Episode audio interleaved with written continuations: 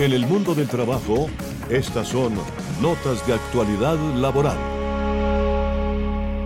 En este día les estamos acompañando desde la mesa de trabajo el doctor Gabriel Ignacio Gómez Marín, director de este programa, el doctor Octavio Arcila Quintero, que es abogado y además filósofo, nos acompaña desde su sede en, en el Quindío, en Armenia, el doctor Julián Serna Giraldo, que es un experto en problemas de crisis de cambio climático.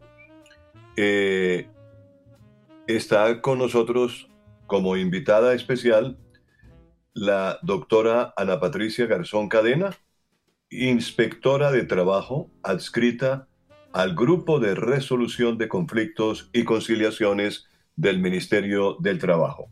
Bienvenida, doctora Ana Patricia. Y, también eh, tenemos en, esta, en esta tarde a Mateo Guío, a Kendrick Skinner, que eh, son estudiantes de la Universidad Piloto de Colombia, y a Estefanía Gómez Castaño, que ha sido nuestra, digamos, coordinadora general de la parte eh, cultural del programa. bienvenidos todos al mundo del trabajo. Hoy tenemos un tema muy interesante para hablar con la doctora Ana Patricia. Como invitada especial, doctora Ana Patricia, gracias por estar con nosotros.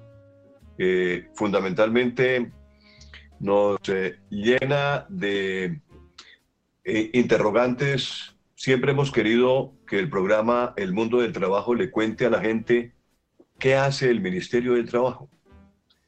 ¿Qué hace desde el punto de vista de la Dirección Territorial de Bogotá? Decirle a la gente, Dirección Territorial de Bogotá muchas veces no dice mucho, no le explica a la gente qué es eso, Dirección Territorial de Bogotá. ¿Será que el ministerio tiene dividido el país en territorios? ¿O qué pasa con, con, ese título de Dirección Territorial de Bogotá? ¿Por qué existe la Dirección Territorial? Doctora Ana Patricia. Mm, bueno, eh, gracias, doctor Tito. Buenas tardes, buenas tardes a todos los panelistas que en este momento nos están acompañando en esta charla eh, que va a ser un poquito nutrida y va a ser muy, muy concreta. Eh, frente a la pregunta que me hace el doctor Tito, debo primero señalar que el decreto 4108 del 2011 en concordancia con, el, con la ley 1444 del 2011 en su artículo séptimo, eh, estableció una reorganización de las principales funciones de las direcciones territoriales y de las subdirecciones territoriales.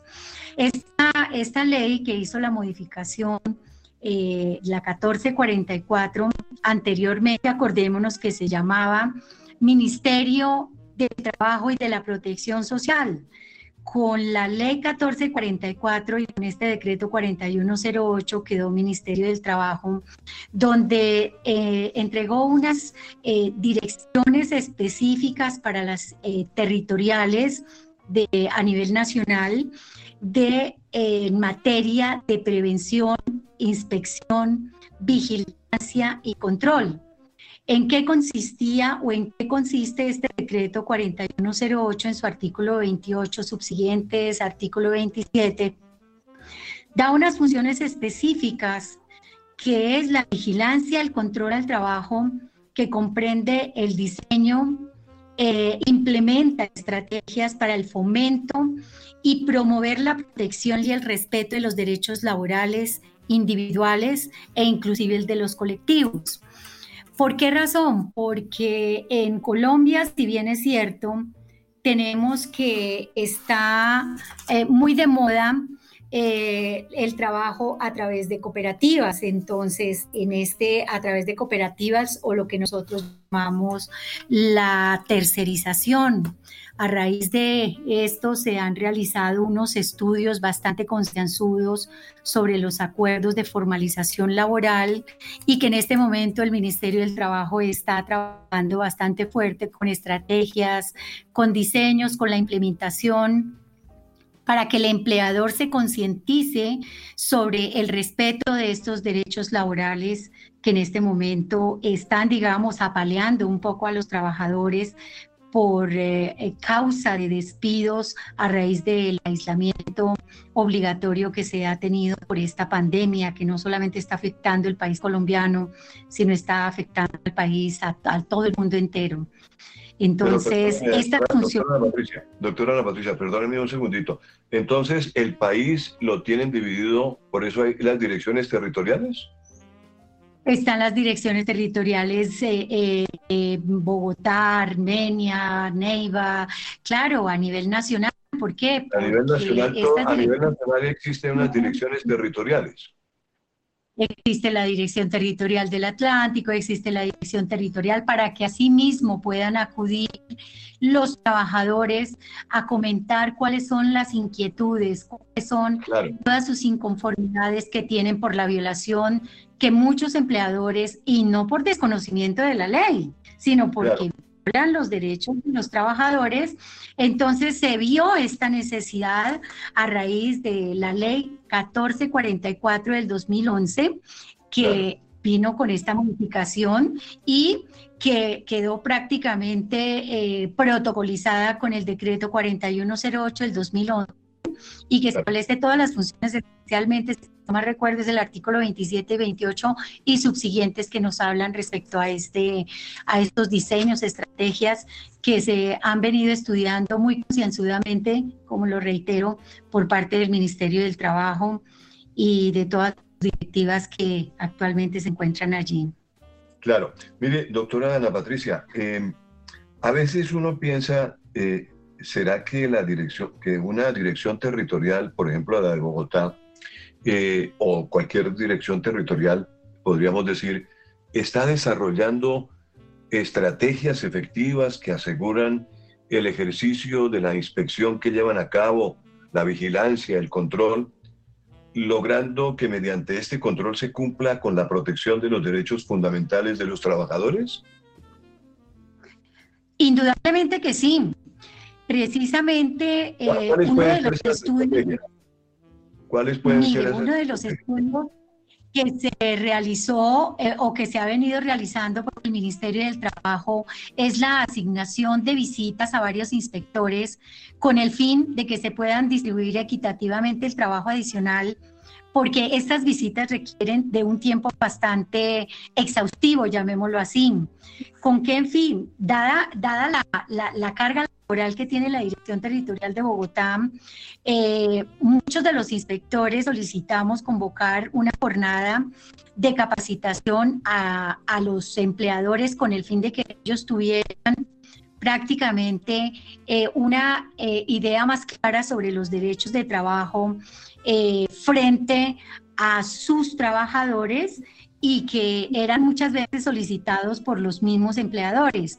Entonces el Ministerio del Trabajo eh, realmente asignó unas visitas que actualmente se vienen haciendo eh, antes de que llegara precisamente el problema de esta pandemia, de este aislamiento obligatorio, se están llevando a cabo unas fiscalizaciones rigurosas.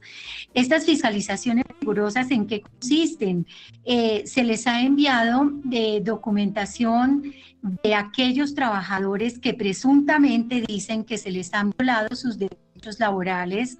Entonces, eh, llamémoslo como un plan piloto urgente para estos momentos de austeridad, llamémoslo así, y de aislamiento. Se crearon estas fiscalizaciones que nos permitieron hacer visitas virtuales a las empresas con eh, exigiéndoles unos requisitos, tomábamos aleatoriamente, porque yo también lo hice, me pareció realmente un trabajo bastante interesante en el caso mío, me tocaron dos empresas donde encontré falencias en que el trabajador, por ejemplo, comenzaba a trabajar hoy y pude dilucidar dentro de la documentación que me entregaron que a los 15 días lo afiliaron a la ARL y al Sistema de Seguridad Social Integral. Yo le pregunté a la representante legal de esta compañía y le dije, usted sabe las consecuencias que tiene el no afiliar al trabajador en el momento que inicia su trabajo y a la ARL un día antes, la señora me decía, doctora, la verdad es que yo no tengo como mucho conocimiento. Y yo le dije, pero usted debe tener una persona que le pueda guiar. Le hago una pregunta. Sabiendo que usted tiene un trabajador porque eran conductores, ¿usted qué hubiera hecho? Solamente me va a contestar, ¿usted qué hubiera hecho? Si el trabajador frente a un trayecto para desarrollar su actividad laboral que usted le dijo, váyase para Yopal en carro, el señor si hubiera, tenido un accidente de transporte o porque llegó una tractomula o en una curva perdió, se quedó dormido. Supongamos que el señor murió. ¿Qué hubiera hecho usted? La señora me decía, mira, le dije, mira, te lo voy a dejar con una inconformidad bastante alta. ¿Por qué? Porque esto es inadmisible, que usted como empleadora no me afilie a un trabajador un día antes de que comience su trabajo a la ARL, ok, y que se protocolice un contrato. En, estos, en estas visitas que, hacemos, que estamos haciendo de manera virtual, se les dan las mejoras, las orientaciones. La señora me cumplió y le dije, mira, eh, este es un trabajo que estamos haciendo, un plan piloto bastante fuerte porque la cantidad de quejas que han llegado al Ministerio del Trabajo es una cosa impresionante. Entonces, todos, todos, inspección, vigilancia de control, riesgos laborales, atención al ciudadano, conciliaciones, todos estamos realmente ayudando a que se puedan desarrollar estas visitas que se están haciendo de manera o fiscalizaciones que se están haciendo bastante rigurosas para los empleadores de algunas quejas que se han presentado. Esto que es Sí, doctora Ana Patricia. los derechos fundamentales de los trabajadores, el ministerio los tiene muy claros, ¿no es cierto? Eh, reiterando un poco sobre esos derechos fundamentales, por ejemplo, ¿cómo hacen ustedes para difundir e impulsar las condiciones que permitan el ejercicio de los derechos fundamentales? ¿Y cómo hacen ustedes para velar por el cumplimiento de esos derechos fundamentales? Sí, efectivamente el, Ministerio del Trabajo, la Dirección Territorial de Bogotá, eh, cuenta con el Grupo de Inspección, Vigilancia y Control.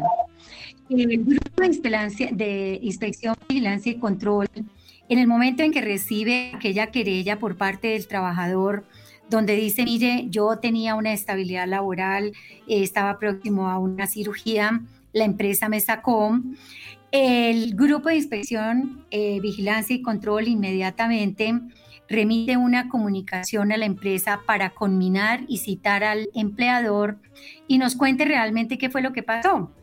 Eh, para que ellos alleguen sus pruebas, para que controviertan sus pruebas, se hace un procedimiento legal. Acordémonos que la, ley 1610, que es la que sanciona eh, fuertemente a las empresas justamente por el incumplimiento de los deberes laborales, de las obligaciones contractuales.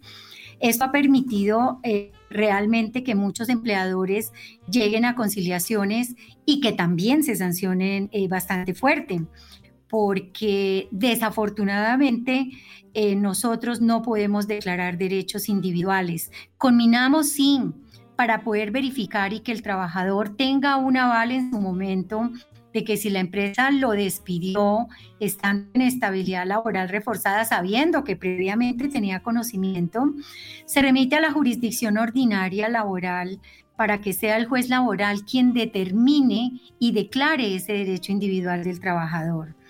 Entonces, muchas veces el grupo de inspección, vigilancia y control, aunado con el grupo de resolución conflictos y conciliaciones, muchos empleadores llegan y, ay, doctora, es que tengo una situación en, en, el grupo de inspección, vigilancia y control. Nosotros, bueno, pero usted quisiera conciliar, ¿usted qué quiere hacer? No, mm, la verdad es que si se me va a presentar un problema, de pronto, mm, a ver si ustedes me pueden orientar. Sí, claro, con todo gusto, pida una, solicite una conciliación, no sin antes hacerle una advertencia. Conciliación es diferente a la inspección, vigilancia y control, que es bastante rigurosa por parte del Ministerio del Trabajo y que usted puede ser sancionado. Pero sí se puede conciliar si usted quiere reintegrar al trabajador, aunque no es competencia de nosotros, pero si usted quiere con un ánimo se le puede dar un empujón, porque nosotros pues igual no podemos asesorar, no podemos dar consultas, pero sí le podemos dar una orientación para que no se haga más gravosa la sanción frente al empleador. Entonces son estrategias y son situaciones que, y actividades que nosotros desarrollamos y que ha sido pues eh, muy positivo para el Ministerio del Trabajo porque se han logrado bastante conciliaciones. Bueno, ahorita en este aislamiento hemos tenido una dificultad porque todavía no nos han dado los lineamientos para las conciliaciones, pero se siguen realizando las visitas, se siguen realizando eh, las visitas virtuales y se siguen realizando las fiscalizaciones que van a llevar a aquellas empresas que no contestaron en término legal eh, lo que se les pidió o aquellas presuntas inconformidades que se pudieron dilucidar con la documentación que se llegaron a cada inspección o a cada inspector que está trabajando de manera virtual. Perfecto, doctora. Eh, en el mundo del trabajo, esta tarde tenemos la presencia de la doctora Ana Patricia Garzón Cadena. Ella es inspectora de trabajo adscrita al Grupo de Resolución de Conflictos y Conciliaciones. Gracias, doctora Ana Patricia, por estar con nosotros en el mundo del trabajo. Y déjeme preguntarle eh, si tiene que ver la dirección territorial con la realización de trámites, eh, querellas, peticiones, consultas, todo visto desde luego desde la perspectiva de la gestión de, en términos de calidad y oportunidad. Sí, claro. Efectivamente, eh, la dirección territorial, todos los grupos en este momento Estamos trabajando eh, todos los derechos de petición, las querellas, las quejas que llegan, ya sea por vulneración de derechos laborales, eh, ya sea por vulneración de em, organizaciones sindicales, negativas a negociar, actos atentatorios. Todo lo estamos tramitando como lo establece la ley 1755 que tenemos los 15 días hábiles eh, para resolver estas peticiones. E inclusive el Ministerio del Trabajo habilitó un canal presencial y un canal virtual donde nosotros podíamos agilizar muchas peticiones, lo hablo con conocimiento de causa porque yo diariamente con mi celular, ellos enviaban a mi correo eh, las quejas presentadas, se les contestaba, muchas veces daban sus correos electrónicos, se les podía dar respuesta, pero en su defecto se les devolvía la llamada con el fin de verificar realmente qué era lo que quería el trabajador frente a las situaciones. Entonces, en este momento eh, estamos trabajando absolutamente todos, tanto la dirección territorial, el grupo de, riesgos laborales, atención al ciudadano, conciliaciones e IBC. Estamos contestando todos los derechos de petición, las quejas, reclamos que se están presentando ante la dirección territorial por los diferentes medios, ya sea por el canal presencial, ya sea de manera virtual o ya sea de manera escrita, se les está dando una respuesta en lo posible de manera oportuna. Igualmente hay un punto muy importante y es que eh, también se ha recibido por parte de la Procuraduría General de la Nación muchas quejas que ellos también están resolviendo Entonces ha sido pues un trabajo mancomunado, llamémoslo así, con el Ministerio del Trabajo y con las entidades que realmente han podido ayudar porque la dirección territorial realmente no dio mucho abasto en esta, estoy hablando específicamente de este aislamiento que se tuvo y que fue decretado por el gobierno nacional. Entonces, entonces el trabajo se, se ha surtido y han sido las estrategias y las respuestas que el Ministerio del Trabajo, la Dirección Territorial de Bogotá, ha podido entregarle a los peticionarios o a aquellos querellantes que quieren realmente salir de sus inquietudes, quieren tener más claridad, quieren tener una respuesta más eh, concreta de la situación que ellos tienen. Sí, sí, se está realizando sí. E inclusive le quiero contar, doctor Tito, eh, hace muy poco, no recuerdo si fue ahorita el 4 de septiembre o 8 de septiembre, se realizaron unas brigadas para las empresas, para que toda la gente se comunicara.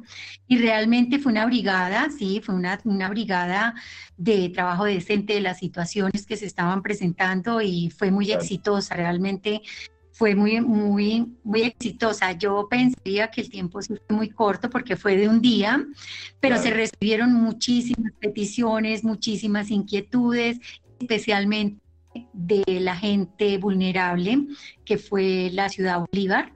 Eh, se recibió muchísimo de trabajadores donde uno se pone los zapatos, donde le llega al alma realmente a uno escuchar como un trabajador dice, doctora, mire, yo trabajaba, eh, un ejemplo, por decir algo, con Pepito Pérez Mendieta, eh, ayudándole a llevar mercados, me pagaba el día, y de repente es que el Señor me dice que no, yo con eso llevaba la leche, el pan, no tengo cómo darles de comer a mis hijos. ¿Qué puedo hacer? Entonces eh, les indicábamos pues que nos dijeran los nombres eh, para poder qué podíamos hacer. Realmente se ha logrado algunas, algunas conciliaciones. Ahorita pues ya se va a ampliar un poco más el tema cuando se, se activen las conciliaciones eh, de manera tanto virtual como presencial teniendo en cuenta que pues por lo estipulado por el gobierno solamente podrán asistir a las oficinas un 30% y aquellos que se encuentren con una estabilidad laboral reforzada, diabéticos, hipertensos, cáncer, pues no podrán participar presencialmente, pero se hará de manera virtual o a través de los canales del Ministerio del Trabajo. Claro.